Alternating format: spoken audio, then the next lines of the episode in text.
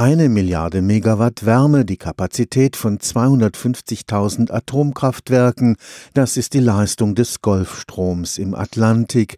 Wie eine globale Klimamaschine transportiert er warmes Wasser aus der Karibik in den Norden und kaltes Wasser zurück an den Äquator.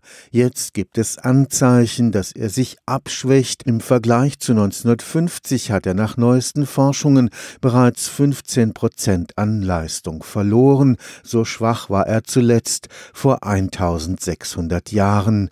Schuld ist das Abschmelzen des Polareises durch die globale Erwärmung. Der Katastrophenfilm The Day After Tomorrow zeigte auf dramatische Weise, wie ein Stillstand des Golfstroms zu einer Eiszeit führt. Wissenschaftler haben jetzt eine deutliche Verlangsamung der Weltklimamaschine nachgewiesen. Stellen sich einfach eine Strömung vor, die langsam immer schwächer wird. Der Golfstrom transportiert vor Florida 10 hoch 15 Watt nach Norden. Das sind Petawatt. Das sind also Energiegrößenordnungen, die viele Kernkraftwerke nicht herbekommen.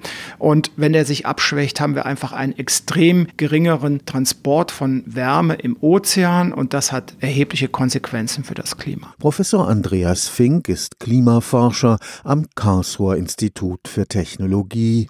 Ursache für das langsamer Werden des Golfstroms ist eine drastische Erwärmung in der Arktis, denn der Antrieb des Golfstroms ist das Absinken von schwerem, salzreichem Wasser vor Grönland. Salzreich bedeutet, dass es viel Verdunstung gibt und gleichzeitig wenig Schmelzen von Süßwasser von Grönland. Das passiert aber im Nordatlantik. Es wird dort feuchter, es gibt mehr Regen und es kommt zu einer Schmelze derzeit des Grönlandeises, sodass dieses Wasserpaket deutlich süßer ist. Das heißt, es hat weniger Gelegenheit abzusinken. Gleichzeitig ist es auch ein bisschen wärmer. Und beides führt dazu, dass einfach dieses Absinken, dieses Anspringen der Pumpe nicht mehr so läuft wie früher. Das könnte uns Winter wie in Kanada bescheren, die Sommer dagegen werden heißer werden. Das sind wissenschaftliche Studien, die noch nicht gesichert sind, dass dieses kältere Wasser vor Grönland möglicherweise im Sommer genau diese stationären Wetterlagen in den vergangenen Sommern wahrscheinlicher macht. Und auch anderswo sind die Folgen dramatisch. Im Bereich des Golfstroms vor Amerika. Und das könnte Auswirkungen auf die tropischen Zyklonen, die Hurrikane dort haben haben.